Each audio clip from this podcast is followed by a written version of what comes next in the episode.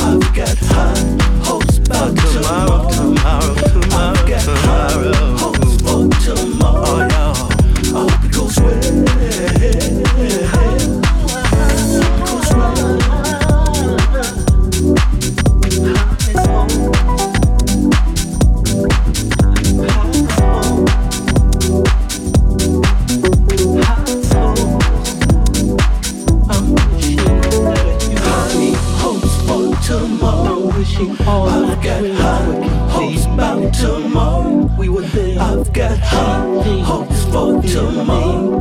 I hope it goes well. Everything we need.